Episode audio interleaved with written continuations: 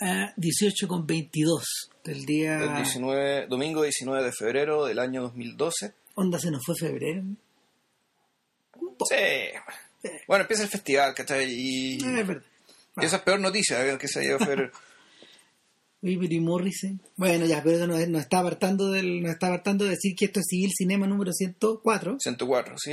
Las películas que no nos avergüenzan. eh, y hoy día no, nos salimos un poco de esta, de esta repentina fiebre que nos agarró de, los- de, de hacernos cargo de los estrenos para, para volver bien hacia atrás y rendir homenaje a, a Ben Gazzara con una película que que es de los 70, pero que de algún modo se siente un poco más antigua y, y, y al mismo tiempo media contemporánea. Es un efecto súper extraño el que se Bueno, produce. Venga Sara eh, se nos fue hace una semana más o menos. Dos. ¿Dos ya? Sí. Chuta, ya. Se nos fue hace dos semanas y claro, con él se muere ya la trilogía de Husbands, película de, de la cual hablábamos por la muerte de Peter Falk. Eh, él era el, único, el último que quedaba. Ahora, bueno, ahora ya no queda. no queda Claro. ninguno de los tres de Casabets, Gazzara, Peter Falk, se murieron los tres. Y la película que elegimos eh, es una película, claro, es como las unas películas consagratorias, o más consagratorias, importantes y recordadas de, de, de Ben Gazzara como actor protagónico. Para no repetirnos Casabets y el Chinese Bookie, digamos, donde, Casa- donde Gazzara también tenía un papel, era protagonista. Claro, y un papel bastante parecido. Sí, Dentro de todo sí, parecido, pero distinto. Sí. Eh, elegimos una película que eh, no es mejor que las películas de Casabets por ningún lado, pero es el perfil que hace eh, Gazzara de ese personaje te hace pensar que en realidad quién otro, claro, es difícil pensar a otro actor haciendo de- de- del personaje en cuestión, que es Claro. eh, Jack Flowers, conocido como San Jack. San Jack, o Jack el Magnífico, como se estrenó Que en España- Chile. En Chile se llama, se llama así. Sí, a finales de la, en 1980. Claro. Y esta es una película que Peter Bogdanovich y Roger Corman y Hugh Hefner, Hefner, un productor ejecutivo. sí. los tres produjeron eh, produjeron en la segunda mitad de los 70 la idea la idea le fue un poco dada por a, a Bogdanovich por una Por una novela de Theroux. por la novela de Porterú. Eh, fue una de la- es una de las primeras novelas del, del boom literario británico. Eh, que es interesante es interesante tomarlo en cuenta porque de alguna manera dentro de la dentro del dentro de este mundo que, que incluye a dentro de, dentro de este mundo que incluyó a gente como como como como Hitchens por ejemplo ¿ya? eh, pero que pero que obviamente es mucho más famoso a través de otros de otros escritores como Ian McEwan como Claro, yo Theroux, fíjate, no lo asociaba tanto con ellos, sino más bien con- por el lado de esto de los escritores viajeros. O sea, que- por el lado de Chatwin, digamos. Claro, Terú, Terú, Chatwin. que creo que es de la misma edad, solo que murió muy joven. Son de la misma edad. Ya. Terú, Chatwin y el tercer personaje es Salman Rushdie. Ya, Esa es como la trilogía de amigos. ya. De estos, de estos gallos que, que circulaban en torno a este mundo, a este mundo de, de, de- de Oceanía. Oceanía, Nueva Zelanda, Eh, India, Indonesia, Singapur, hasta, hasta Siberia, incluso. Todos estos, todos estos gallos circularon mucho por ese lado. Entonces, de alguna forma representan, de alguna forma representan como esta Inglaterra en el exilio. La, mm, O sea, claro, ya, el eh, imperio, el imperio de la el imperio de la posguerra. Es el esqueleto colonial ya cuando no hay imperio, digamos, pero la mentalidad imperial o al Continúa. menos colonialista todavía está. claro. Eh, es la misma, es la misma mentalidad imperial que impulsa a James Bond, por ejemplo. Claro, Pero, pero con otra, con otras ínfulas y con otros objetivos. claro. Ahora, el, lo curioso es que lo curioso es que la idea también le vino a Bogdanovich después de un viaje alrededor del mundo que él se pegó. Peter Bogdanovich es uno de los directores de los 70 que mayores proyecciones tenía en la entrada de esa década. Él es el director del The Last Picture Show, probablemente una de las joyas de la corona de ese cine, de, de- de- esa, esa etapa del cine americano. La, la joya, yo diría, junto con Taxi Driver, con El Padrino, digamos, con, con, con esa, con esa clase de películas, con Bonnie and Clyde, con Chinatown. Eh, Las películas del joven Spielberg, digamos. claro, con Tiburón, con Encuentros Cercanos, ese- esa clase de películas. esa, esa generación, en ese entorno salió y con esas películas competía para los Oscars. Claro. ta, ta, ta. Ahora, Bogdanovich venía, Bogdanovich se lo conocía en el medio de antes como un crítico de cine. Era crítico de cine, un scholar casi, o sea, tenía... Claro, eh, era de alguna forma, de alguna forma más, más de alguien, más de alguien eh, comparó su figura a la de Truffaut en algún momento, porque los dos eran críticos de cine eh, de medios, de, de medios más bien de medios más bien conservadores. Ya. Cayer du Cinema en los, en, los, en los 50 y de New Yorker en los 60. Ya. Y el otro detalle, el otro detalle es que los dos eran muy jóvenes, que los dos eran muy otro detalle es que los dos eran muy cinéfilos, por ejemplo, Sí. y que ninguno había tenido una educación formal muy grande. Eh, ahora, Bogdanovich llegó a hacer película un poco a través de, de este rocio de la amistad que él tuvo con directores de la vieja guardia, gente como Howard Hawks, del, que él fue- del cual fue muy, muy cercano. Lo mismo que Orson Welles, del cual, del, cual el mismo Welles decía, Bogdanovich es mi príncipe Harry. Mm. de, de, de- de mi yo Falstaff. Eh, de- eh, y de John Ford. Eh, de John Ford y un poco de Fritz Lang. Ahora, puede llamar la atención eh, el hecho de que te- este cabro chico se haya rodeado de estos gigantes, pero resulta que hay que tomar en cuenta que en esa época, en esa época eh, se, trata, se trataba de señores que estaban entrando en un periodo de jubilación, que tenían menos pega y que tenían más tiempo libre, obviamente, y, y que y que dejaron que esta, de dejaron que de alguna forma esta generación de esta generación como de jóvenes escritores se les acercara porque en realidad no, no Hacerles preguntas. hacerles Claro. preguntas acerca de cómo se habían hecho estas cosas. Yo creo que no es el único. O sea, hay gallos que hay gallos como Michael Wilmington, por ejemplo, y como sobre todo Joseph McBride, que yo creo que es, el- es la persona que tiene como mayor vuelo, mayor vuelo, mejor pluma, mayor vuelo creativo de, de, de- de- de esta gente que no se dedicó, de hecho, como McDonald's a hacer películas. ¿no? Eh, son todos gallos que se están acercando como a los 70 años más o menos. Para tener, para, para tener una idea. Bogdanovich es un poco mayor incluso. Claro. Ahora, eh, yo me acuerdo, no había un documental sobre John Ford donde estaba el Bogdanovich, un cabrito, era, era, como un perrito chico saltando alrededor de un bulldog. Claro, como, el, como el bulldog de los cómics. el bulldog de- claro, de, de- de Tommy Jerry, no sé, ¿cachai? que trataste el cachorrito chico preguntándole a John Ford, preguntándole cosas, bombardándolo con preguntas. En el fondo tratando, eh, y eso es como, yo creo que es el intento, digamos, de, de esa generación de, de gente, digamos, que se acercó a los grandes maestros clásicos, como si estos grandes maestros clásicos, o como si el, la genialidad de las obras maestras eh, fuera o fuera necesario desentrañarla a través de la escritura y a través de convertirla o en método, o convertirla en teoría, o convertirla en algo. o en último término tra- tratar trasladarse por osmosis pues. Claro. o sea una cosa era, era así la eh, era así como la relación que estos gallos tenían de hecho el a mí lo que más me llama la atención de eso es que hayan sido estos cabros chicos gente como de 22 años hablamos o sea eh, en el caso de McBride es impresionante él se acercó a, Wells a los 18 cuando estaba prácticamente en el colegio. Y o, o en su primer año de universidad y este gallo escribió un escribió un ensayo largo que se lo pasó a Wells y pudieron pasar mucho rato juntos. Y el, el libro el libro de el libro de, de McBride sobre Orson Welles eh, es brillante man, es muy bueno. O sea es, es uno es uno de los libros que hay que tener en cuenta si uno se quiere poner a estudiar en serio este gallo. Y bueno es bien interesante que estas personas tan jóvenes se hayan dado cuenta se hayan dado cuenta de que esta clase de maestros existían en Estados Unidos, aquellos que habían logrado, logrado un dominio formal del instrumento de, de tal nivel, eh, y al mismo tiempo gente que no estaba siendo considerada por la ¿cómo se llama? por las personas que hacían periodismo cultural o investigaciones o investigaciones culturales. O sea, de hecho, eh, O sea, en el fondo ellos están haciendo, ellos están poco, pues los franceses ya se habían dado cuenta, sí, claro. ¿verdad? Entonces, pero sucede que en Estados Unidos no, entonces No, claro, no. están reparando la- esa injusticia. Y, y- e- es insólito porque en el fondo en el fondo era como la primera generación de artistas completamente de, de- de animales cinematográficos. O sea, gente que en ese momento estaba robando los 65 años más o menos y estaban todos echados, no, incluyendo personas que eran muy, incluyendo personas que, que, que tenían muy buena situación económica y, y poder dentro de la industria como Howard Hawks. Ya. O sea, no.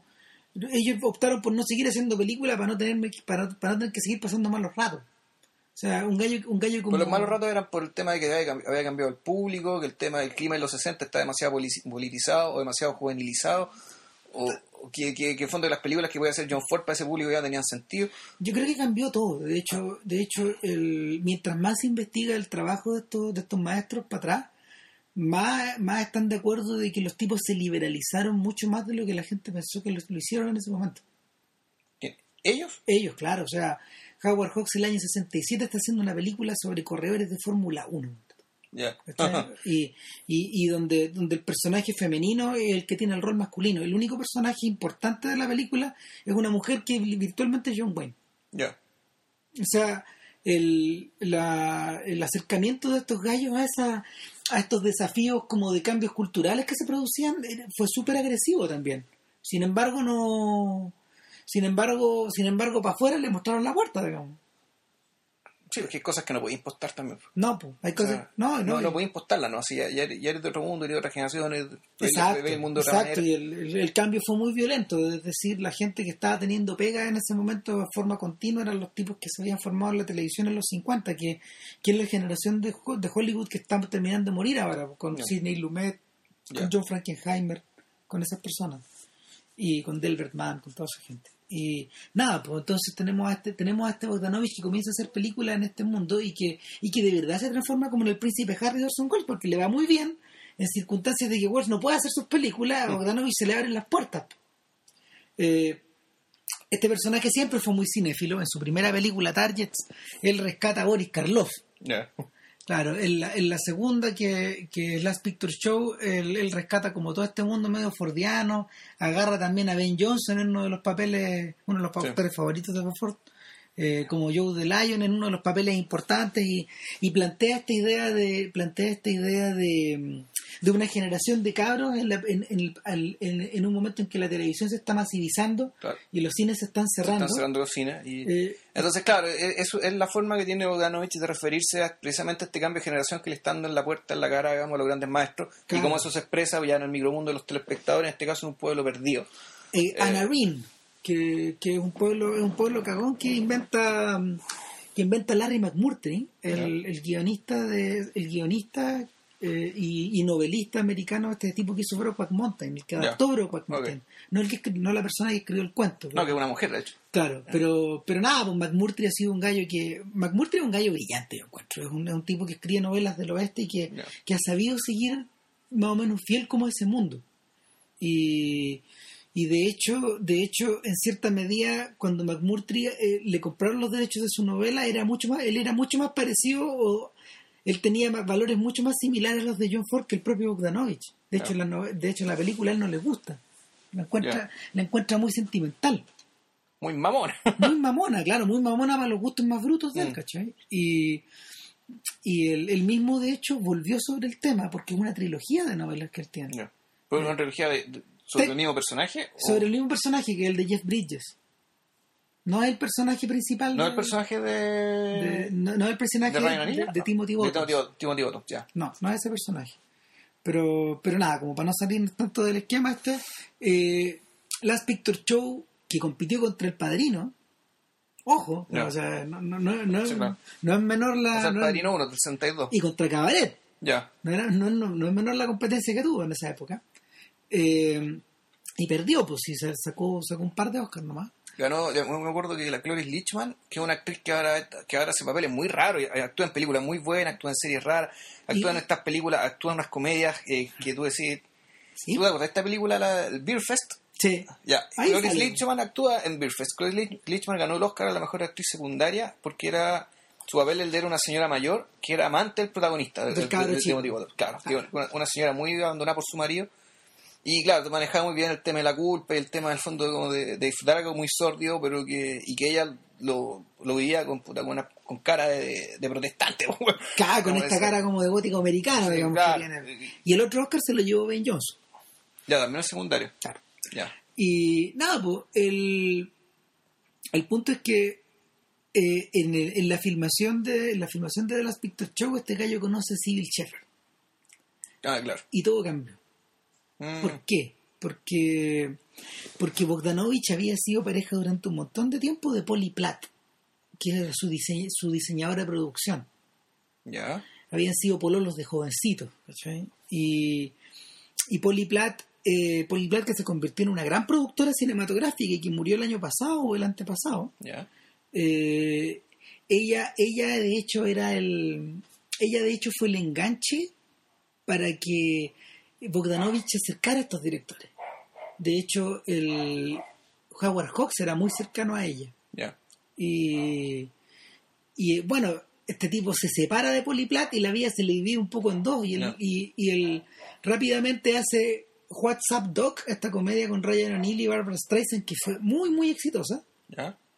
Y que está como hecho un poco a la antigua, luego hace Loon 2 y, y, y, rueda Paper Moon, que es una que es una es una película de Ryan O'Neill con Tatum O'Neill que, que juegan un poco esta idea de la de filmar en blanco y negro la era de la depresión, en esa época la nostalgia era por los años 30, en los 70, eh, rescatan un poco todo ese mundo, todas esas canciones, este look medio, medio chaplinesco de, de, este buscavidas que anda con su que anda con su con su con su hijo, porque creo que la, la Tatum O'Neill es un papel de un niño.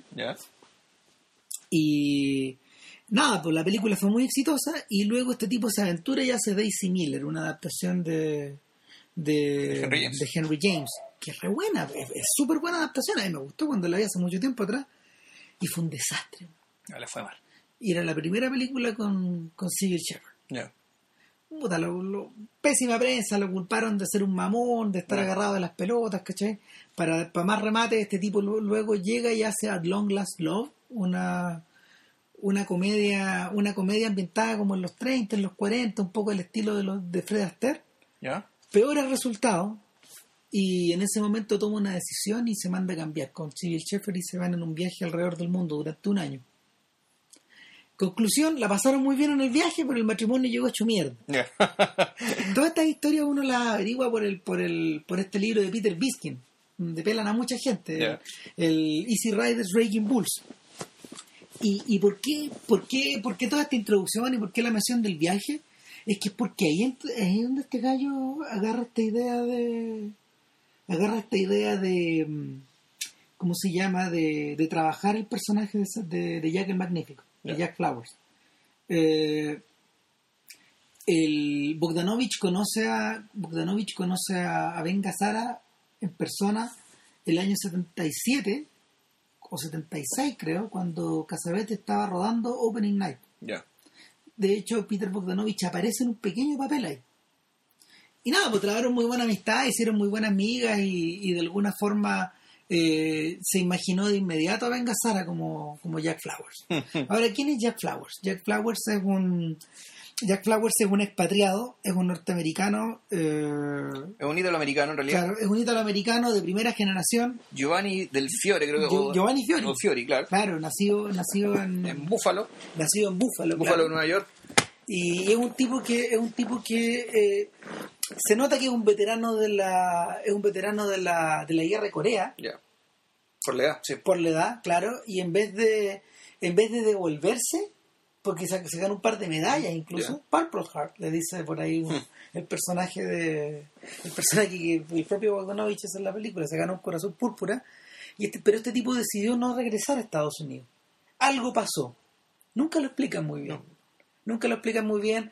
Parece que es evidente que pasó algo medio turbio y que de alguna manera quedó varado allá, quedó varado sin visa de retorno, como si se le hubiera quitado la ciudadanía incluso, o sea, eh, americana, y corte y lo encontramos lo encontramos en todo esto empieza en los 70 todo esto que estamos hablando antes no se, se, menciona en diálogos posteriores pero todo esto empieza con un, un, largo paneo en, Singapur, eh, donde, donde que no se parece mucho a la idea que uno tiene de Singapur actualmente. No. O sea, Singapur ahora es uno de los países más prósperos del mundo, más desarrollados, donde se vive de mejor manera. Eh, eso sí, a costa de un disciplinamiento y una represión terrible para gestos cotidianos tan inocuos como botar un cigarro en la calle o botar un papel, digamos. o escupir, no sé. claro, escupir en el suelo.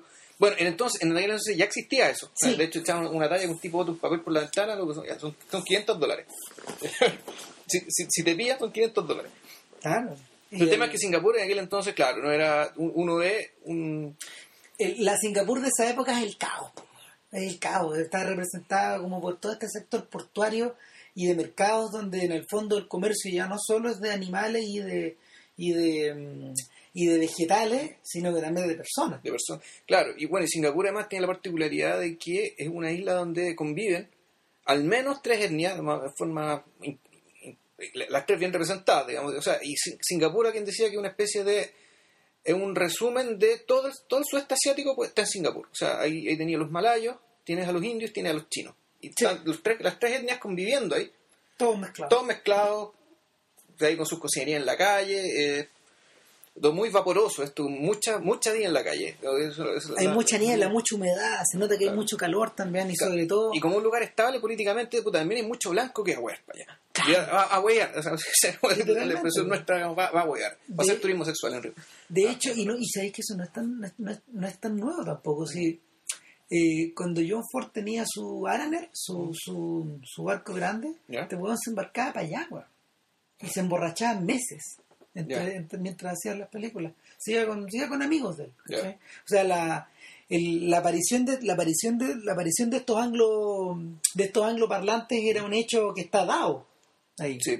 Y en, el- en la película está representado no solo por Jack Flowers, sino que también por una pequeña colonia británica que lo rodea. La colonia inglesa está siempre chupando. que va o y viene, digamos. Están, pues, estos, estos dipsómanos están como, están como en una especie de estado, no sé si están como adormecidos o están como ensoñando permanentemente. No, claro, están suspendidos. O sea, tú no sabes qué hacen, cuál es su vida, esos temas que están ahí chupando, en parte a emborracharse, en parte a no tomar el agua, digamos. Claro. No lo sé. Tal cual. Eh, entonces Jack Flowers, en rigor, él es... De, esa es su clientela, en parte. Su clientela son los blancos que van a, a Singapur. Pero ¿cuál es la pega de él? él es un cafiche, Tal cual, Sí. él, es un, él es un pimp. un, pro- un proxeneta. Es un proxeneta, un gallo que es un gallo que circula, es un gallo que tiene una pega de día a día que es con estos tipos. Que tiene, claro, que no, no sé, que son, que venden libros, que importan libros, creo que algo así. Es ¿no? una, es una importadora, importadora de algo. es una importadora de algo y, y, eh, y el y este gallo de alguna manera es como el es como que le hace la, como que hace mandado Sí. Pero- y, y Hace bueno y- mandado en poco relaciones públicas por, tema del, por el hecho que habla inglés y que, y que en realidad el rasgo característico de él, es una es persona que, muy amigable pues. eh, Jack Flowers, podríamos decir que hasta parece como el, el- el alcalde oficioso de Singapur. Claro. Un que como conoce a todo el mundo. Todo Todo, el mundo lo saluda. hey Jack Hola Jack, ¿cómo estás? Gusto de verte Jack. Todo el mundo lo quiere. Fulanito todo el mundo de lo saluda. Claro. Por tanto, él, él ya, y eso es como ya eh, el rasgo, un rasgo que te lo define desde el principio. Él es la calle de- Sí. de Singapur. O sea, la calle de Singapur está, eh, eh, está simbolizada en él porque él la maneja y la conoce como nadie. Entonces es un tipo ya, puta, el, el rey de la calle, en rigor. para que tengan una idea es un personaje muy parecido al que hace John Rhys Davis en Indiana Jones eh, en, en los cazadores del arca perdida Ya. Ah, ¿te acordás de ese personaje que también es un británico que conoce como la palma de su mano el Cairo? Ya. y que, y que en el fondo Indiana Jones se pasea de un lado para otro, pero sabe que su amigo lo... Ti- Tiene que ir con Virgilio. porque- Claro, le presta ropa, digamos, le presta ropa y en el fondo lo hace juntarse con la gente que corresponde, y bueno, quedan las cagadas igual, pero, pero en el fondo es el gallo que activa esta historia, el tipo, son tipos que mueven, son tipos que mueven personas, mueven Claro. plata, mueven, mueven emociones finalmente. Claro, pero, pero para poder hacer eso, y volvemos al tema, toda esa, amabilidad no es que el tipo sea pusilánime ni ni nada, al revés, un tipo que tiene, tiene carácter, no un tipo violento, pero un tipo que tiene personalidad, tiene un carácter relativamente fuerte para aceptar lo intolerable. Pero yo lo, lo importante es lo que lo define, digamos, y partiendo por su título, el tema de la integridad, que es, que eso es un cafiche, pero puta, un cafiche íntegro. Y, y todo el mundo sabe que es un tipo íntegro y eso, y, y ahí está la verdadera fuente de su capital. Claro. El hecho de que la gente confíe en él. Ahora, eh, ojo, que por muy íntegro que sea el personaje, eso no lo quita que tenga enemigos. Y de hecho, la película en ese sentido parte desde el principio, parte desde el principio, es un poco parecida a Chinatown. Va apelando a fórmulas de, a fórmulas clásicas de contarte, de Ujú. contarte cosas, pero miradas desde, mira- miradas desde una óptica moderna. Es decir, esta película, por ejemplo, no oculta, ocu- presenta, presenta realidades que en el cine clásico, de haber sido filmada esta película en el año 40, por ejemplo, No, no, no. no. que bien podría haber sido, ojo, bien podría haber sido sea, filmada de esa forma. Estilísticamente una película súper convencional. Sí, po, es una- súper convencional. El único salto que tiene, yo tengo, yo tengo la impresión, porque es que- la película te va contando como las cosas, eh, no un continuo, sino que es como si es como estuviera, estuviera marcado todo por visitas anuales de su amigo inglés. Claro, lo que pasa es que esta, a ver, lo que pasa es que esta película es- es- incluso es clásica hasta para eso, Sí. que está estructurada sobre la base de cuatro momentos. Claro. Está estructurada, eh, el momento en primero que es un cafiche que, el, que trabaja en la calle. claro, y, es un gallo y, que y es cuando conoce, porque es amigo inglés, hay un personaje que viene a ser como el el reloj, contador, que es el contador. Que, eh, lo- Vuelve una vez al año. Delhom Elliot, que es un actor británico. de nuevo Indiana Jones. Claro, y del Elliot, pero claro, es, es un actor británico, no sé si ustedes vieron la serie Marco Polo, Sí, él era el papá de Marco Polo. claro. Y actuó en otras películas, también creo que actuó en El Exorcista, ponte. No, y actuó en, Indi- en Indiana Jones y la última cruzada, po. Ah, Sí, pues sí, él, él- es el amigo, el, el profesor. ya, ah, bueno. ¿cachai? El profesor y en el fondo es una figura, es como, del Home Elliot en realidad como que toda la vida tuvo un perfil más amigable al lado de estos a estos titanes británicos como Alec Guinness Yeah. ¿cachai? o, o, o Laurence Olivier O- o- o o John esa esa gente que ponía, eh, que ponía distancia no, pues este otro gallo tenía otra clase de personaje No, claro, él hacía secundario. además. O sea, él hacía secundario y sus Claro. secundarios más o menos cercanos, medios amigables, buenos para el chiste, ¿cachai? Y, gente simpática y, claro, pues, y, y aquí el personaje que la particularidad que tiene es que se hacen amigos con Jack sin, sin compartir nada, digamos, porque este tipo es No, un sujeto pues. casado, vive en Hong Kong, vive en Hong Kong, una vez al año en Singapur, no está ni ahí con ir a, a irse con la con las prostitutas, digamos, de Jack, pero Claro. tampoco desprecia a Jack, ni le tiene mala onda, sino que comparte con él mientras Jack lleva a un cliente a una casa y el cliente está arriba riéndose con dos chinitas bueno, y una india o qué sé yo. Puta, su amigo, el, el, el personaje eh, Brian Lee, William, Lee. William Lee. Se queda con Jack abajo echando la talla, conversando, y es una relación, una relación también de, de mucha tolerancia, mucho respeto. Y bueno, este personaje vuel- vuelve, hace la visita como contador, revisa lo- lo- lo- lo- los libros del- de esta empresa donde trabaja Jack. Y se va. Y se va. Entonces el primer año vemos que Jack está trabajando en la calle, eh, trabaja con su- tiene sus niñas por ahí por allá, O aparece sea, un gringo. Es la descripción de una pura noche, en Sí, claro. Eh, Porque lo- como que lo pasan a buscar, se hacen amigos, lo llevan a copetear, se, Sí. se encuentra con los Con los británicos. británicos curados. Eh, obviamente, hay- obviamente hay como una especie de conexión entre británico Sí, y británico, está esta, esta- esta- esta cosa como de hermandad en la... Pero hasta por ahí no va. her- hermandad en la ausencia de la isla, pero media lejana, Sí, claro. claro, porque este tipo eh, tiene otros valores. eh, el, el William Lee es otro bicho. Claro, bicho ahora te das cuenta, te das cuenta de, te das cuenta rápidamente que, que mientras te están contando toda esta, toda esta sucesión como de hechos súper súper ordinarios, súper comunes en la vida de Jack, algo por debajo siempre está pasando. O sea, bueno, de hecho, la prim- esa primera noche, antes de irse con las prostitutas, ellos pasan a, un- a una especie de bar donde están los británicos, qué sé yo, y Jack está conversando con un chino que le quiere comprar algo, haciendo un negocio. Le quieren parar el auto, Ya.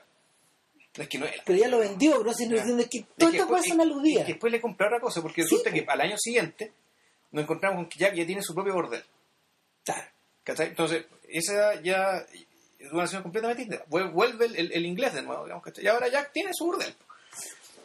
Y es un burdel donde él lo regenta puta, con total calma, parsimonia, eh, conversa con la gente, o sea, lo, lo que le servía para la calle también le sirve para administrar su burdel. Ojo, que gran parte de los personajes que encontramos en esta primera noche, gente que estaba, por ejemplo, en unas casas aisladas ahí con estas cabras, ¿cachai?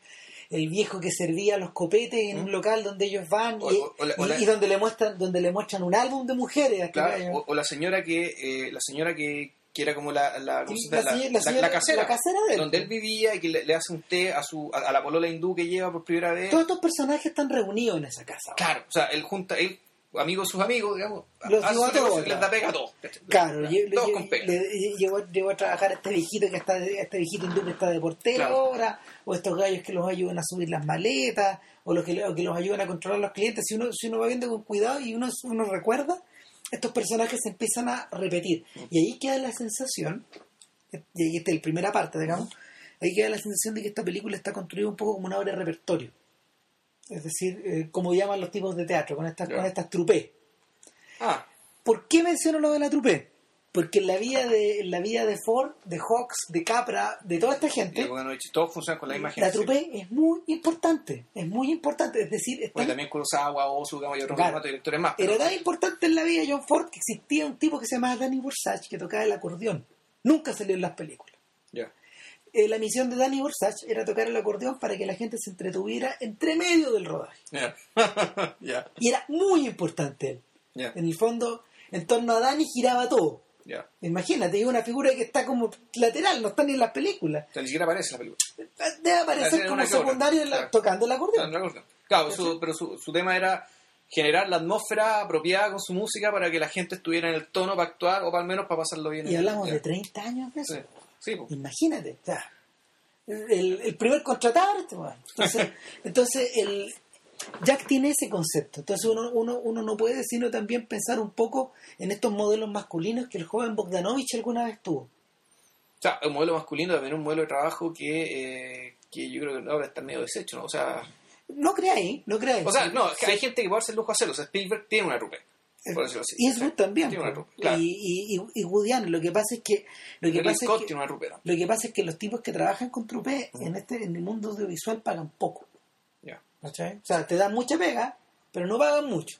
Pero te dan el prestigio. Te da prestigio, no, ya, está, ya, ya, ya hay vínculos extras, o sea, que Y te podí- amistad, respeto, y te podéis ganar un Oscar. Sí. tú, si trabajas con los gallos. ¿cachai? O sea, eh, no sé, pues la carrera de Janusz Kaminski, por ejemplo, el fotógrafo de, de, de- Spielberg. de Spielberg, hay súper pocas pegas realizadas aparte. Ahora Kaminsky, que debutó como director como el año antepasado, creo, se está dando el permiso él para trabajar en otras cosas porque de alguna manera como los ritmos de trabajo se han ido relajando, ¿cachai? Ya.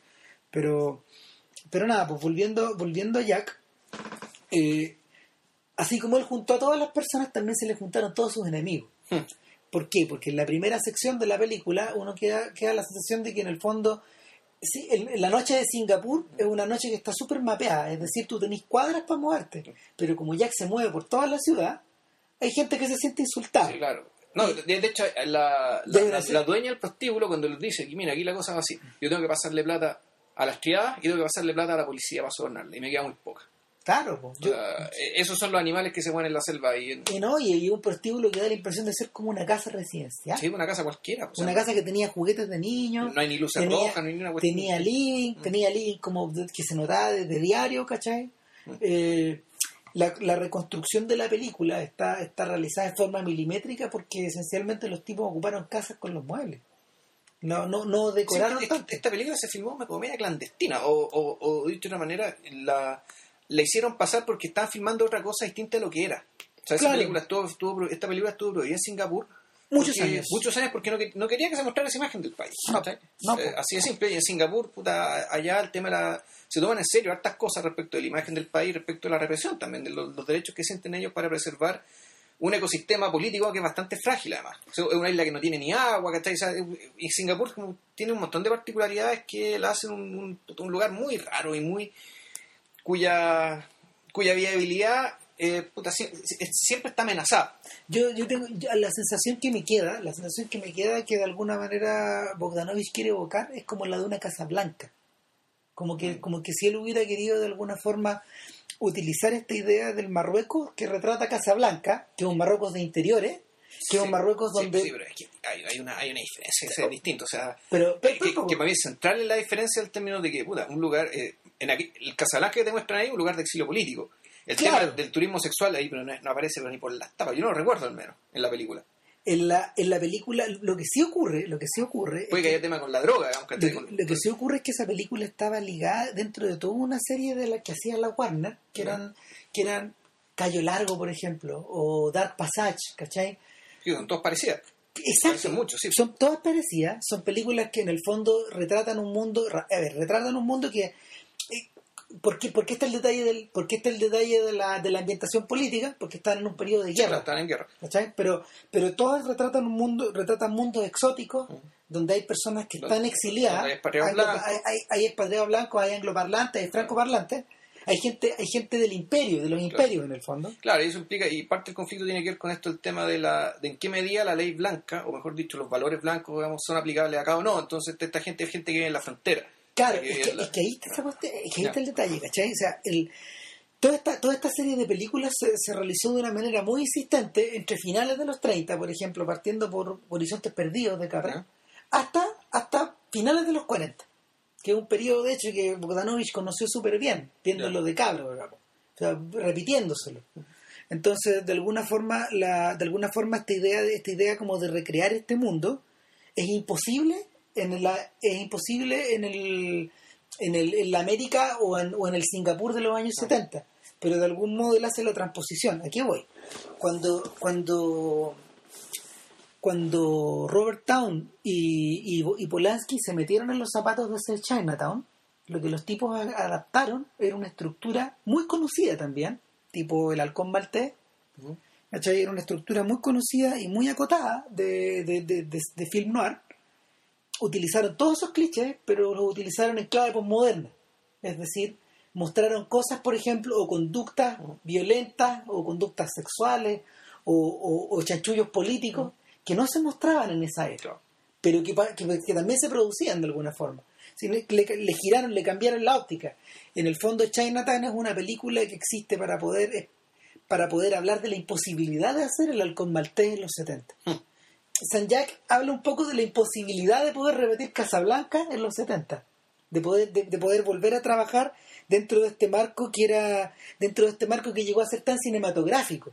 De hecho, por contraste, eh, el Peter Bogdanovich, en, en vez de emplear, por ejemplo, a un, a un director de foto americano, utilizó al director de foto de, de a Robbie Miller. Entonces, lo que uno ve, el, el Singapur que filma Robbie Miller en la película es un Singapur que está cargado, que está cargado de naranjas, de rojos, Mm. de amarillos, de neones verdes, de noches profundas, de, de- de noches cálidas. Uno, uno, a uno le recuerda, por ejemplo, algunos tonos de color de- del amigo americano, por ejemplo. Eh, o, de, o del mismo relámpago sobre el agua, que en el fondo son súper son súper expresionistas. Eh, Tiene unos toques expresionistas esta película, pero utilizando utilizando espacios espacios reales y luz natural, ¿cachai? El, el efecto que se produce es súper extraño porque de alguna manera de alguna manera estos gallos están filmando expresionistamente un lugar que es medio selvático. No es, eh, yendo al podcast anterior, por ejemplo, cuando uno piensa en el Hawái que, Hmm. que, que, que curiosamente otro director de fotos de Benders, que es eh, Fedon Papa Michael, que es un tremendo director de fotos, eh, eh, eh, el, el, el, el, el Hawái que se imagina Papa Michael también parte sobre esa misma base, sobre esta idea de, de retratar como colores o estados de ánimo, pero al mismo tiempo siendo súper fiel al tipo de clima que uno se suele topar en esos lugares, o en estas islas, digamos. Entonces, el, el, de- yo creo que es- eso es lo que me hace San Jack tan como particular, tan atmosférica. Que, que, que ese Singapur tenga más en común con tenga más en común con Taxi Driver, por ejemplo, que con que con el con, con la Asia de las películas de David Lean, por decirte cualquier cosa. No estaba acordando. no, es que es distinta. Estaba acordando, claro, del, de la Yakarta del año que vimos en peligro. Pero ¿eso dónde está filmado? Ah, ese, ¿Eso ese, es Filipinas? ese es John Bailey, el, el que hizo la foto. Y eso está filmado, no está filmado en Filipinas, creo que no. No te habían dado permiso ni cagando. digamos. No, es bien probable que lo hayan hecho en Nueva Zelanda y que tal vez lo hayan hecho incluso en alguna, en algún, en, en Vietnam, en algún, no en Vietnam, en algunos de esos sectores, digamos. Pero O en Tailandia. O algún país que tuviera estado más abierto. claro, ahora, por ejemplo, si, tú- si tú, si tú te planteas la diferencia que una cosa tiene con la otra, que la están separadas como por cinco años más o menos, el año que vivimos en peligro esta película de Peter Weir que, que habla de que habla de la mm, Claro, que habla de este, de, de este levantamiento social en, en, la- en- en 1965, claro. en esa época. Cuando eh, Sukarno, Sukarno. Sukarno, cae Sukarno. Sí, cae su, o, o, o su sea, harto, no me acuerdo. Yo también estoy confundido. Claro, pero era una, era un- había un dictador, creo que era Sukarno, y, y se produce un levantamiento popular, pero estaba la duda de quién iban a ganar. Iban a ganar los comunistas o iban a ganar los, los- los islamistas. Claro. Y mandan un periodista, mandan un periodista australiano, pero por otro lado te queda la impresión de que en el fondo los otros poderes que están circulando, los americanos y Claro. los rusos, están rápidamente apoderándose de, de este lugar a lo Casablanca. Pero po. claro, Ahí la comparación incluso es más, es más, es más propia, porque también se, el romance se produce de- en medio como de, este, de esta turbulencia política. claro, o sea, donde el, el- este, claro, un, un país X que puta, un- un- un- es un casillo dentro del ajedrez de la Guerra Fría, pero donde están todas las fuerzas, ¿cachai? Están los peones, los alfiles, digamos, están todos amenazando Claro. esa, esa casilla en particular. Ahora, en ese sentido, si tú comparáis la otra, si tú comparáis una con la- cosa con la otra, te da la impresión de inmediatamente salta la vista y que San Jack es una película harto más reposada, Sí. que, que en el fondo es como sobre gente que está un poco suspendida en el tiempo. Sí, esa es la sensación que yo tengo, que, que en el fondo, ¿quién es el que cambia ahí? Eh, eh, cambia Jack, que, que se desplaza de un lado para otro con distintas Mm. pegas, ya vamos a contar que, a qué Sí. se dedica después. Cambia William Lee, que lo va a ver una y otra vez Sí. y que cada vez tiene peor salud. Pero, Cambia- él no, pero él no cambia, o sea, en rigor es siempre que- la misma persona. Exactamente. Eh, o, o, o, o cambian la gente que gira un poco en torno a Jack, o cambia el propio país. Eh, esta película no está. aquí- O sea, en realidad el cambio verdadero, digamos, lo que lo enturbia todo es la aparición del personaje que hace el mismo Bogdanovich. Claro, el diablo. Porque él es el diablo, él, él es el, el tentador. Claro, hay que hacer la puntualización que se nos había ido al principio de que esta película transcurre el año 73. Ya. No, 72, cuando, cuando Nixon va por Cuando primera Nixon va a vez a China. China. Claro. Que lo, lo, lo- lo ponen en el O diario. sea, claro, pero como esta cuestión, eh, una vez por año, supuestamente esto va 74, 73, 74, llegar hasta, 75. hasta el 75. Y de hecho, la tercera vez que William Lee vuelve, eh, la Bueno, contamos qué pasó en la segunda vez. Eh, sucede que le, bueno, lo- los enemigos, los enemigos de Jack toman cartas en el asunto, pues le destruyen su puterío, digamos. le- le- claro, le queman el boliche, a Jack lo tatúan, Claro, lo tatúan con puros insultos en los brazos. claro. No lo matan, No, digamos. no lo matan, porque ¿para qué? ¿Para qué? Si O es sea, con- lo dejan en la ruina, en rigor. O sea, Sí, lo, eso lo- es peor que matarlo. lo dejan en la ruina y lo dejan estigmatizado eh, con, con- con los tatuajes. Pero a Jack parece no, impo- no importarle. Y, Se tatúa unas flores encima. claro, y además, bueno, en, en la segunda parte, en su prostíbulo, no, creo que ha aparecido antes ya. Ya, ya había aparecido en el primer Eddie Schumann, apare- Eddie Schumann aparece... Cuando- en la primera noche, cuando van al. ¿o ¿No? No, no, aparece en la segunda. No, aparece sentado. Sentado, Sentado en el- Aparece, ¿Sabéis cómo aparece? Aparece como un personaje de, aparece como un personaje de la Warner. Claro. Eh, Como En un bar ahí tomándose un un sujeto, claro, un sujeto sentado en un bar con un puro largo. Claro. ¿Y este gallo quién es? No sé. No sé. Ay, bueno, ¿y por qué no le vamos a preguntar? ¿Quién es usted? Me llamo Eddie Schumann. ¿Y usted y tú, y tú eres Jack? ¿Y por qué me conoce? Bueno, mucha gente te No conoce. sé, Jack. claro. Y le regalo un puro. Le regaló un puro, claro. Es una desgracia que es una desgracia que en Estados Unidos no se puedan con- no se puedan conseguir Claro. puros decentes. O sea, fuma cubanos largos. Los COI, claro, co- COI a se marca Una por, por el, por embargo, pues, no llega. Claro. Entonces, Y bueno, el tema es que ya la tercera. ¿Qué hace Eddie Schumann? Nadie explica muy bien qué hace, pero parece que este gallo es un americano, que es un americano que está ligado, está ligado o a la CIA, sí. No, era la o al ejército, La CIA, sí. o a la mafia, Claro. o a las tres cosas. Claro. ¿Cachai? Pero él, Da lo mismo. él es el brazo largo del tío Sam que llega y, y- y le ofrece a Sam, un- eh, perdona, le, le ofrece a, A Jack. a Jack Mm. una pega como de pantalón y la visitadoras en el fondo. Claro, Solo ¿sabes que, que- él tiene él tiene el boliche fi- fijo ahí, digamos, tiene una especie como de colegio. Porque eso es, ¿no? Es un hotel. Es un hotel, pero... Es un hotel que está apartado, que está cerrado que, para que está apartado y claro, para llevar a los soldados que están allá a entretenerse. Entonces, Claro. básicamente, ahora Jack tiene su propio burdel, pero un burdel que en realidad es propiedad de los Estados Unidos de América, el tío Sam, donde eh, él de nuevo se hace amigo de todo el mundo, conversa con la gente, Con los gringos. con los gringos, si llega- aparentemente tiene- trabaja con la misma gente también, Claro. a todos sus amigos se los lleva para allá a trabajar. Otra vez, digamos, pero ya, ya el, carac- el carácter un poco es distinto, es decir, el hasta cierto punto Jack, y esta es una de las cosas bonitas de la película, digamos, Jack, Jack es una Jack es una película, como diría Godard, sobre la prostitución, es decir, sobre casi, sobre cómo funcionan casi todas las cosas en el Claro. mundo.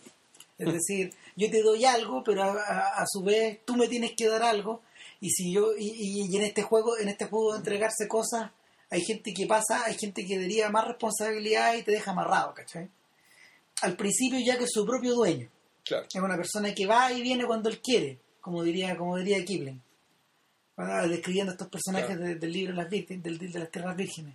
Eh, en, la, en la segunda, en la segunda historia, porque estos son como cuentos, Sí, son Eh, cuatro cuentos. en la segunda historia, eh, eh, este Jack, este Jack tiene su propio negocio, pero a costo de no estarse moviendo. Claro. Y al dejar de ser un personaje móvil, se vuelve más fácil de ser O atacado. sea, se vuelve más vulnerable, digamos, y en eso termina. Claro, y, y obviamente lo pierde todo. Claro. Y en la tercera historia, eh, en la tercera historia, él está no solo en un- asentado en un lugar, sino que regentando un negocio que no es No de él. del claro. Está completamente prostituido, de alguna manera. Está agarrado un poco por la... Casi agarrado- completamente. Claro, está agarrado un poco por la máquina de esta, de esta situación, que, que da plata, que da, confort, que da tranquilidad, eh, pero, pero que por otro lado, que por otro lado, él, no- eh, él no elige a sus clientes. no, pues, Está ahí. y, y por lo mismo obliga a torcer la mirada cuando, cuando estas personas, cuando estas personas llegan, por ejemplo, en mal estado psicológico, ¿cachai? Claro. Hay una paliza terrible que le dan a una mujer en la película, eh, y Jack no puede, no puede hacer nada, no lo puede ni castigar, porque de algún modo, no, y no lo mira, y, y no mira a este cabro chico que le, que, que, que Que le pega a la mujer. a la prostituta. No, no, no lo mira, no lo mira con ojos inquisitivos, sino que el tipo observa, el tipo observa paranoia ahí. El tipo que está observando que, que en el fondo eh, sus propios compatriotas están siendo arrastrados hacia la locura en esta ¿cómo se llama? ante la exposición, digamos, a- ante, ante la, ante la- ante la exposición a este enemigo Ahora, hay, que hay, los va devastando. hay- hay una parte de la película de donde de, de la primera parte cuando está cuando bueno Jack le explica a, a su amigo a su amigo inglés cuál es su pega Y amigo inglés lo vino un poco, no sé, escandalizado, pero extrañado. Entonces Jack le, le contesta, bueno, ni la gente hace el amor por tantas razones disparatadas en el mundo, digamos, ¿cachai? ¿Por qué, ¿Por qué el dinero no va a ser una de ellas? Y ese es como, es uno de los taglines de la película, eh, con los cuales la película se promovió. Y eso implica también un poco, bueno, cuáles son los valores de, de los, los valores de Jack, que son también los valores de Hugh Hefner, en cierto sentido, el productor de la película. Sí, claro. O sea, eh, por ejemplo, cuando hay una parte en que ahí se produce una redada contra la prostitución y, y- y Jack dice lo mismo que habría dicho Hugh Hefner, puta, hipócritas, ¿verdad? hipócritas, porque hacen como que reprimen, lo irreprimible. O sea, no, no, no tiene sentido hacer esto. Entonces, da la impresión, y, eh, o sea, da la impresión en el sentido de que Jack es un personaje, es un personaje que tiene valores, es un personaje que cree, que cree en lo que hace. O sea, no, no necesariamente, no será un hermano de la caridad, pero él cree que él está haciendo un bien a, a- a sus clientes, está haciendo un bien en la medida que él es un buen patrón y trata bien a, su- a, a su- a su- a sus niñas, digamos que el trabajo que le da digamos, a las prostitutas también es puta, un buen, buen trabajo, que- digamos, yo- y un- es, es un buen contorno. Yo creo que este sujeto no se siente muy distinto, por ejemplo, a los dueños de restaurantes que están en el borde del río, que él los visita como si Claro. fueran amigos de él, como si fueran colegas. Claro. O sea, todos cumplen una función social en esta especie como de, en esta especie como de vida urbana que se vive en la calle. Claro. O, de- o de, o de vida que se vive en la calle. O sea, somos todos socios honestos y, y a todos nos conviene tener a los clientes contentos. No, claro, y, Y- y- y- curioso, es curioso, pero yo- es, una, es una percepción que no se siente particularmente americana, Claro. porque no está la sensación, salvo por la presencia de estos personajes que en el fondo, que en el fondo, estos, estos, mafiosos que le ponen cotos a, Mm. que le ponen cotos a esta libertad que él, que él Claro. propugna, no se siente que haya una, una suerte como de, de exacerbación de la competencia, por ejemplo, No. o de, o de ganar más, ¿cachai? No, o sea, Jack vive bueno, tranquilamente, en un, en un buen departamento al principio, o sea, eh, se puede vivir razonablemente de esa manera. Ahora, yo una duda que tengo, y es que eh, yo no sé si eh, Jack nunca se plantea ya el, el escenario contrario, es decir, cuando, el, en qué medida el negocio este de la prostitución para los blancos, eh, te- te- y esto aparece solo tangencialmente en la escena de la paliza, que hay una mirada como que, que me recordó esta, esta línea que decía DiCaprio en la isla, como la única parte buena de la isla, cuando está DiCaprio al principio en la isla y ve lo que es Bangkok y dice, no puedo creer lo que hemos hecho, lo que hemos hecho en este lugar. O sea, nosotros los blancos. En el fondo, cuando, cuando, cuando llegan los blancos en más, se convierte en un país entero, una ciudad completa en, en su prostíbulo.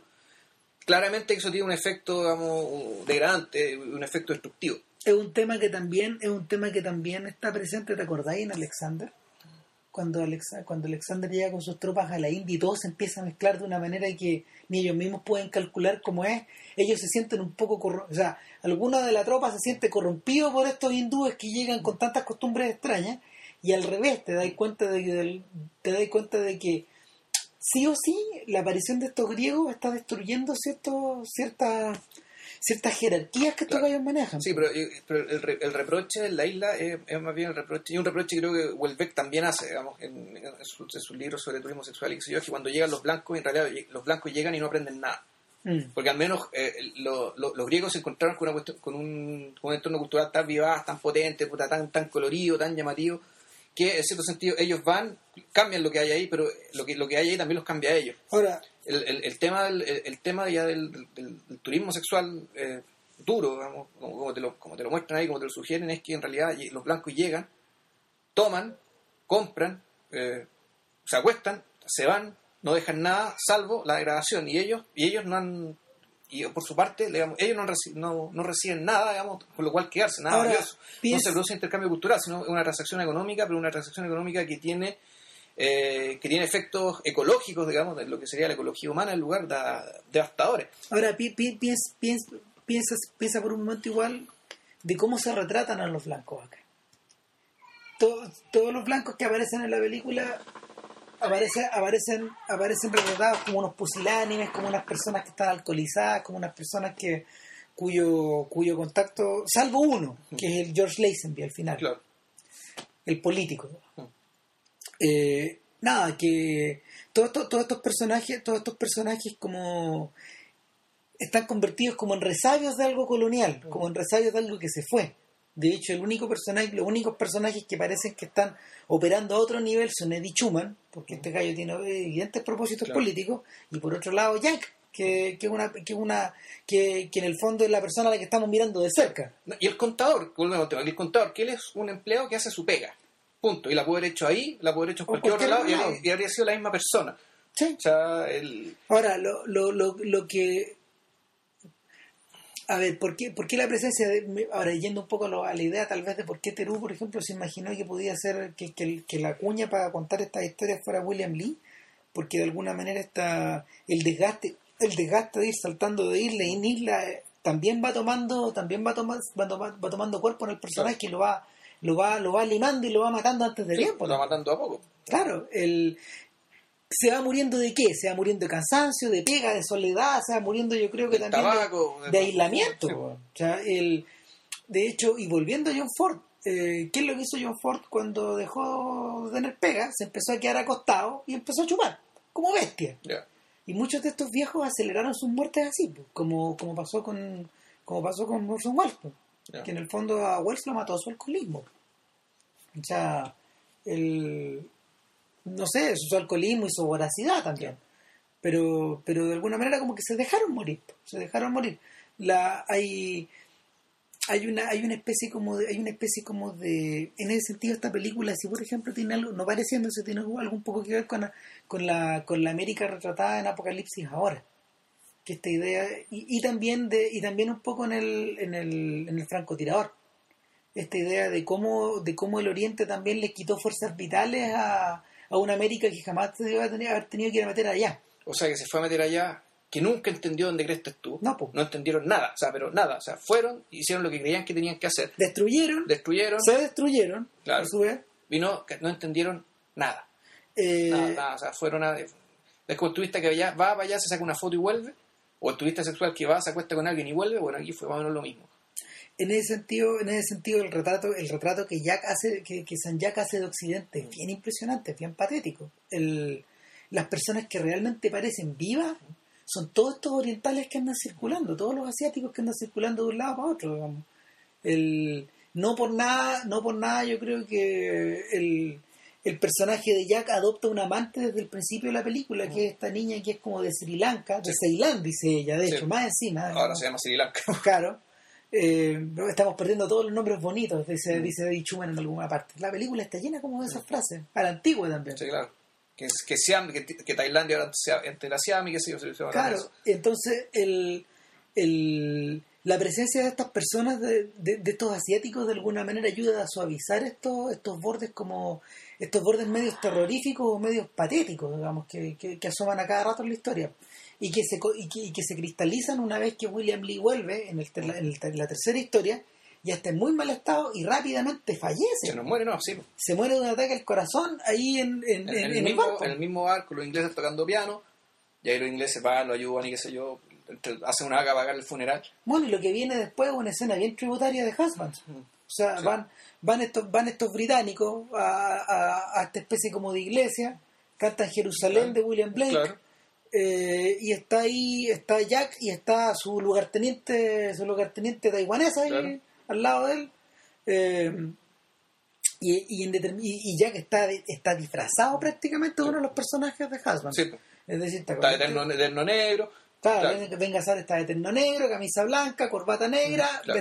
eh, anteojos oscuros. Exactamente igual como en la escena, en la escena Claro. inicial de, de, de tal cual. Y, y en un momento brillante, mientras todavía la canción de, de, de William Blake suena, Y, y afuera hay un funeral. este gallo mira por la ventana. ¿Y qué es lo que hay afuera? Hay un funeral asiático. Claro. Hay un funeral hay un funeral a la Singapur, Claro. un funeral budista. No sabemos si, no, claro, no sabemos si es de chinos, de indios, de malayos, pero era bien colorinche, con música, con tarros, con.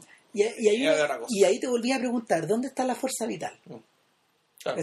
O, o de qué manera de qué manera nos despedimos de qué manera de qué manera la historia se, de, de qué manera Claro. nosotros los occidentales cerramos una historia de qué manera cierran estos Claro. estos otros gallos esta otra historia nosotros estamos cerrando un camino que no tiene un camino que no se continúa o que está o que está o que está supeditado como a la imaginación de algo que está encima de nosotros un cielo un transmundo o una suerte de continuidad como la como la van leyendo estos otros Como los tipos de frente. estos otros, estos Claro. otros personajes, de hecho, y corte, corte, o sea, plano de la ventana, plano de estos fuegos Ah. artificiales, eh, o esta especie como de chispitas que van tirando, corte y hay un, hay un ataúd de, hay un ataúd de madera frente a nosotros que, que se ve tan pequeño, ¿no? Pequeño, pequeño. ¿no?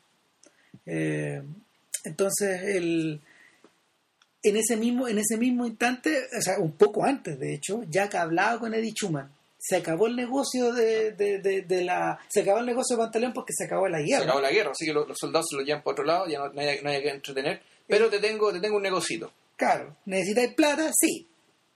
Eh, ya, pues viene, viene un.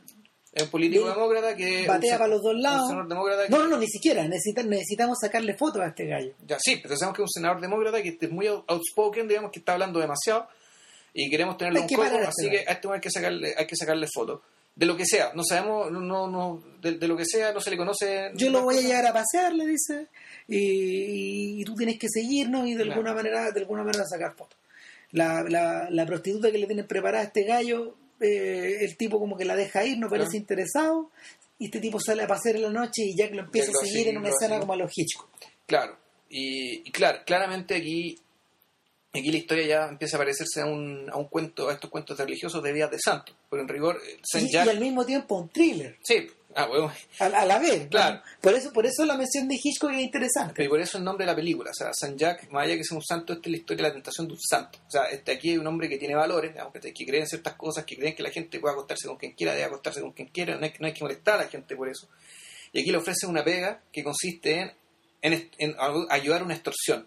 Precisamente, precisamente inmiscuirse en un terreno, digamos, de... Que para él siempre fue sagrado, o sea, que él- Claro, es, es- es interesante porque el, cuando, a, cuando a Casabets le preguntaron respecto de su relación con las emociones humanas, él dijo, mira, yo no tengo ningún problema, yo he retratado de todo, yo, o sea, yo he hecho, yo he hecho gente que engaña a otra, eh, me he metido en el juego, en el alcoholismo, eh, personajes que se drogan, eh, en el fondo, en el rango de las emociones humanas, Casabets pasó por todo, salvo por una cosa. Casabets no creía que las relaciones sexuales fueran un, fueran un territorio cinematográfico. Tal cual. Él decía, él decía que en el fondo eh, ese terreno, lo que ocurre de la puerta del dormitorio para adentro, es una. estaba Él se lo autovedaba. No, él no, no opinaba de lo que hicieran los otros, Claro. pero Pero o le incomodaba o no era parte de lo que quería decir. no, ni siquiera. Él dice que no le incomodaba. Lo que pasa es que formaba parte, formaba parte de una intimidad, digamos, que, que es tan poderosa, que tiene, que tiene, que tiene cualidades, que tenía cualidades tan extra cinematográficas para él que él permitía, él, él optaba por dejarla fuera. Y de alguna manera esta sensación como que se repite un poco aquí. No es por puritanismo que en el Claro. fondo, que en el fondo Jack reacciona como reacciona al final de la película, sino que es porque dentro de su marco moral ese mundo está fuera. O sea, yo no sé si es, es por- es por eso o es por el, por el lado, digamos, de, de prestarse una extorsión. Es decir, Es eh, que yo, yo creo que es que yo creo que al casar una cosa con la otra, porque porque Casabet se quejaba, Casabet se quejaba de que el desnudo, por ejemplo, en las películas americanas se utilizaba esencialmente con motivos mercenarios. Motivos mercenarios, no sé, mostrarle las tetas a una mina o el culo a una mina, digamos, en una película de James Bond porque se ven bien. Claro. Anatema. En, en eso no me meto, ¿cachai? E- Ese, ese era como ese era como su mecánica, es decir, el tipo no el tipo no te- no, no creía en- no creía no creía en la posibilidad de poder banalizar la sexualidad de esa forma. No. ¿cachai? Y el y, para él para él era una weá que esa weá eso sí que lo perturbaba.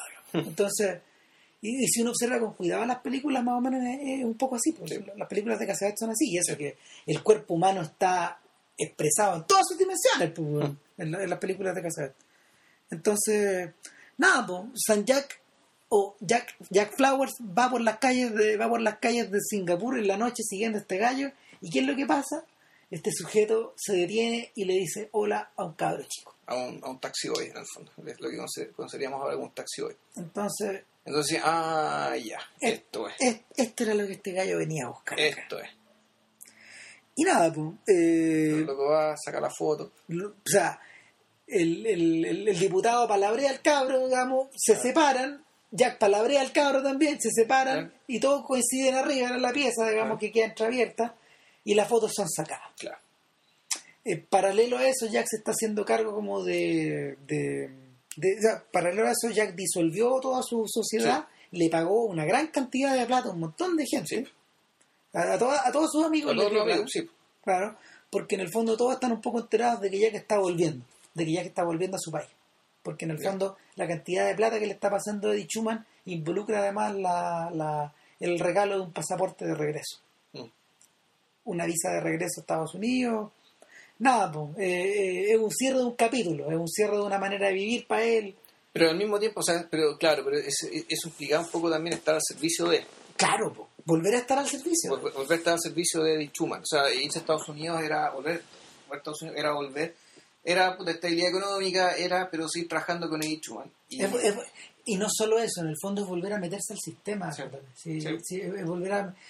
eh, finalmente te queda la impresión de que Jack de que Jack nunca volvió, no porque, o sea, una de las posibilidades es que hubiera quedado una gran cagada, digamos, claro, pero la otra posibilidad es que había, hubiera, hubiera existido algo dentro en, en ese sistema al que él tenía que haber vuelto que le provocaba, que le provocaba asco, que le provocaba disgusto. O sea, yo creo que era tan joven cuando le decimos que me da la impresión que al revés, que le quedó gustando, que le quedó gustando lo que vio, se quedó a vivir, se quedó a vivir, digamos. Y eh, con los años empezó a distanciarse mental y espiritualmente, digamos, del pasado del que se acordaba, por tanto no, no le interesaba volver. Fíjate que Scorsese, fíjate que Scorsese contó una historia, o sea, quería contar una historia parecida en una, de una, en una adaptación de un libro que se llama Tokyo Underground, ¿Ya? que es la historia de un, que es la historia de un GI que se quedó en Estados, que se quedó en Japón en vez de volverse a Estados Unidos a los 18 años y se casó allá. Y, y entró, entró en un mundo de, entró en un mundo comercial donde, donde el gallo mm, donde el gallo quedó rápidamente rápidamente en contacto como con las triadas y se O sea, con transformó se transformó, claro, se transformó como en dueño de un restaurante, en una pizzería, en el, en el, en, en el, en el- en un distrito, en un distrito comercial donde, no sé, pues, hoy día el valor de la vivienda es Impresionantemente caro. O sea, ya tenía un departamento, yo soy multimillonario. Poco menos, ¿no? Es, como de 10 millones de dólares. No, el- el- el viejo poseía un... El viejo era muy millonario y en el fondo la... la- Ah, pero, ¿esto es una ficción? no, esto es real. Esto es real, ya. Esto, esto es en la época en que Ricky Dozan, el campeón de, el campeón de lucha libre japonesa, era como el John Wayne japonés. Ya. 1951, 56, Ya. 1960, por ahí. Y él habla como, el- la historia la historia habla del, del declinamiento de ese mundo, de cómo en el fondo eh, Ricky Dozan demostró ser un, un fraude, eh, de cómo de cómo este mundo que este mundo comercial que se armó entre los gringos y los japoneses demostró demostró ser una pura una pura mentira de cómo las Olimpiadas de, de Tokio fueron prácticamente coproducidas junto con la Yakuza, Ya. porque, porque ellos Sí. proporcionaron como La, la, la seguridad en la las calles. y de finalmente cómo este gallo, que, de cómo este tipo que, que tenía esta pizzería se transformó en un criminal. Es, el retrato de la degradación moral de toda esta, de todo este, de todo este mundo. Y, y en, en el fondo un poco a eso es lo que se expone la película o se expone este personaje, digamos a dejarse degradar de esa manera. Y finalmente, finalmente el tipo eh, saca las fotos y tiene, llega el momento de entregarlas, pero justamente elige el día, elige el mismo día donde va a entregar las cenizas de su amigo al correo, Claro. que es una escena bien terrible también, porque, porque el tipo pasa las cenizas, esto es frágil, no, ¡pam! lo tiran, ¡pam! Pero iba con plata antes. Ya con plata, digamos, pero en el fondo la sensación, la sensación como de pequeñez, de que, de que, de que, de que al amigo lo tiran dentro de una caja, digamos, Claro. dentro de otra caja, es espantosa. ¿No? Y, y ahí es donde San Jack vuelve a la estructura como clásica. ¿Te acordás que en el fondo las películas clásicas eh, de la Warner, de la MGM, de la Paramount, muchas de ellas terminan con frases, terminan con one-liners potentes? Entonces, no sé, Ahí vamos a terminar. quería, frankly, dear, I don't give a damn. Sí, claro. Claro, o por ejemplo, eh, no sé, eh, eh, no hay hogar como el hogar, creo que dice Dorothy al final del Mago de Oz, no sé, lo que tú queráis, o, o esta es la materia de la que están hechas los, Los sueños, sueños, bla, bla, bla, etcétera. Aquí este gallo vuelve y Bogdanovich fue bien, fue bien, fue, bien, fue bien zorro, fíjate. Planta en la cámara, planta en la, Jack se para, va, va cruzando la calle y se para justo en el punto donde la cámara está en la primera toma de la película, en la toma en 360 grados. Y que a su vez fue la última toma de la película, de hecho. Y, y Jack mira a Eddie Schumann, que lo está esperando, lo está esperando leyendo el diario ahí con su, con su chofer y todo, y el tipo le dice, hey Eddie, fuck it, se jodió, fuck it, se jodió. ¿Cachai? Este- Que es un buen liner también. Sí. Entonces agarra, agarra las fotos y las tira al río. O sea, sí. Eh, no sé, pues es un, auto, es un acto de, afi- de autoafirmación personal, es un momento que se le, donde, donde la película como que se cierra en un círculo. Claro, y, y el homenaje a John Ford, ¿cachai? Con el. Con el, el- el- en el fondo, el homenaje al John Wayne que no, que no entra, que se vuelve a quedarse afuera, ¿cachai? Dice, Claro. no, no entro a la casa, me, me devuelvo. Y aquí lo ven a Jack perdiéndose puta por las calles de Singapur y empieza a aumentar el sonido. Es donde sí, aquí volvimos al principio. Claro. ¿cachai? Y San Jack sigue siendo San Jack, digamos. Y, y, y- en el fondo, igual que en el río de Jean Renoir, las aguas se siguen renovando y las personas se siguen renovando y la vida sigue, la vida sigue corriendo como corre nomás, Claro. no, no, no- sí, imperturbable, sin cambio.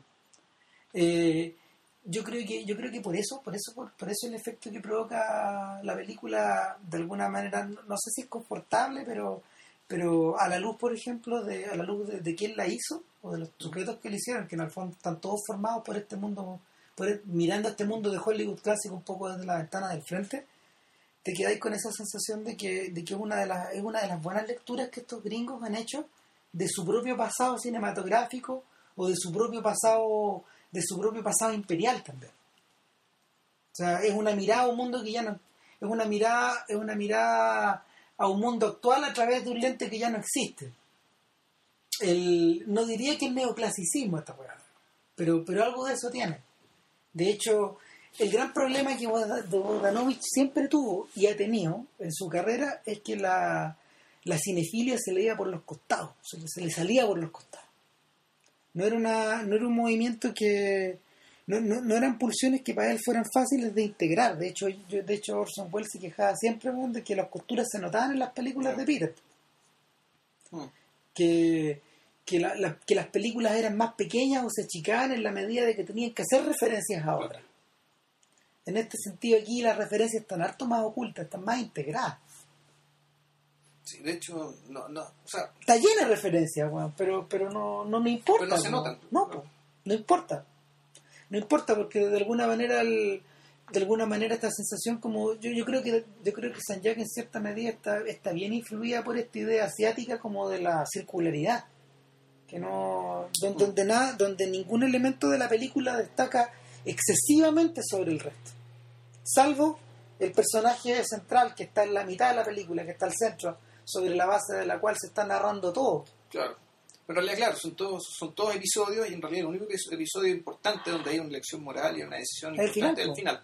El resto, eh, mucha es parsimonia. O sea, literalmente parsimonia que pasa de un año para otro Sí. y todo transcurre con, bueno, como las cosas transcurren, ¿no? O sea, no, no, no se le, no, no, no se le altera su importancia digamos, para fines dramáticos. No. que- Y es muy bonito, digamos, una, eh, fíjate que pasan dos cosas, pero a todo esto, donde, en el comentario de audio de Bogdanovich, que yo le escuché un pedazo, porque no es muy entretenido, pero este gallo dice dos cosas que son re interesantes. Uno dice que eh, fue bonito trabajar con Ben Gazzara porque es una persona que maneja muy bien los tiempos. ya. Es una, una persona que maneja muy bien los tiempos, que manejaba muy bien los tiempos. Eh, al haber trabajado en la televisión, estos gallos, con, con tomas largas, estos gallos tuvieron que aprender a montar ellos mismos Ya. hacer montaje ellos mismos a través de su silencio o de, o, o de su gestualidad. de- cuándo decir. Claro, y la película está repleta de esas cosas y si uno la mira con cuidado te das cuenta que son puros planos secuencia, puros master shots a los Howard Hawks, Sí. filmados de una manera muy simple. Entonces, no, no- esta película no tiene osadías técnicas. Nada, no, nada. No, porque además se filmó con un equipo tan chico y casi todas las personas que actuaron eran personas de la calle. Sí, gente local. Claro, de hecho, se escribió un libro sobre eso. Sobre cómo se hizo San Jack. Sí, pues se llama, ¿cómo se llama? Se llama algo así como, no sé, Kinky Shot, algo, no me acuerdo cómo se llama, pero, pero la Kind Kinda Hot. Ya. Eh, de hecho, de hecho, Fuguet alguna vez me contó que, que él se había comprado Kinda Hot, porque era, es como un retrato de la Singapur de esa época. Porque es, un- es una, es una especie como de novela social que escribe este weón sobre, sobre, volviendo a entrevistar a todas las personas que trabajaron, incluyendo a Gazar, a todos a todos sobre esta historia tan rara de ir a filmar una película en Singapur. Fue la única película que se hizo en Singapur en todos esos años. Sí, durante muchos años fue la única película que se filmó en Singapur hasta como el 2006. creo. Claro, yo leí. Entonces, hasta el 2006 se volvió a filmar una película. es muy impresionante. Mm. Ahora, el otro detalle, el otro detalle que también menciona por ahí Bogdanovich es, es que él está muy agradecido a Roger Corman porque habiendo sido mentor de toda esa generación, de Scorsese, de Coppola, de Lucas, de todos esos gallos, eh, Corman siempre fue, siempre fue un, un tacaño. Y nunca quiso gastar mucha plata. Pero en esta ocasión, en esta ocasión, por Gazara, abrió el bolsillo. Creo que esta es la película más cara que jamás ver con. Claro. Y, y el último detalle eh, se refiere al poder del cambio. Él dice que al principio, él dice, es impresionante ver estas escenas de, iniciales de San Jack, donde nosotros como que hacemos un poco la geografía de este lugar, porque nada de esto existe ahora. Sí, pues, todo eso fue arriba. El único, el único lugar que existe es este tremendo hotel, el tipo dice, este tremendo hotel blanco que ustedes ven Hilton. al centro del cuadro, el Hilton, El Hilton. que es donde transcurre al final de la Sí, película, de hecho, es lo único que sigue en pie de toda esta área. Todo lo demás fue barrido por las nuevas, por las nuevas políticas de urbanismo. Claro. Todo cambió, ya no queda nada de este lugar. Sí, sí, eh, eh, había leído lo mismo, que ya no quedaba nada. Nada, nada, nada. Nada, que eh, la fuerza del cambio es brutal, es decir, No, en, el caso de Singapur, además del progreso, el progreso económico del hecho de haberse Claro. convertido, claro, en un centro financiero tan potente, entonces. no hay lugar no, para eso. no hay Ahora, lo bonito, lo bonito de Y ahora hay mucho más blancos, además. ¿Cachai? Pero vi- vi- viviendo en otro, pero ya integrados, pero con- porque la, la, la ciudad se convirtió en. se- o sea, Singapur se convirtió, claro, en un centro en un centro económico tan poderoso digamos, que llegaron muchos blancos Sí. porque ya no fueron a turistar, sino fueron a trabajar. Yo tenía un Claro. amigo, yo tenía un amigo sueco que nació en Singapur, Ya. o que pasó su infancia en Singapur, un Singapur donde él estaba, él decía que estaba completamente aislado del resto de los asiáticos, no, él no veía asiáticos, estaba muy, era, era una, era una infancia que era muy, muy entre cuatro paredes, de- obviamente con muchos prados, mucho, mucha vegetación y esas cosas, pero que como que él vivía un mundo muy, él decía que él vivía un mundo muy cerrado, un mundo de sueco. Ya. Y, y este gallo tiene que haber sido, era niño más o menos eh, a principios de los 80, Ya. más o menos, un poco después, un poco después de, de, de, de, de- de cuando fue filmada la película. Y, y nada, pues es, es interesante que una película donde, donde, donde el poder de lo que no cambia sea tan importante esté ambientada en un lugar que ya cambió por completo. Cambio, cambio, claro. Parte de las ironías de esta cuestión. Yo como chiste, para cerrar, debo decir que gracias a Singapur, eh, ya saben, el personaje de Jack, de Jack eh, me enteré dónde conseguía sus camisas del profesor Rosa. ¡Ah, maravilloso! Ahora andan, pare- andan parecidas las camisas que usa George Clooney y los descendientes también, Sí, ojo. Es una media hawaiana. Claro, claro.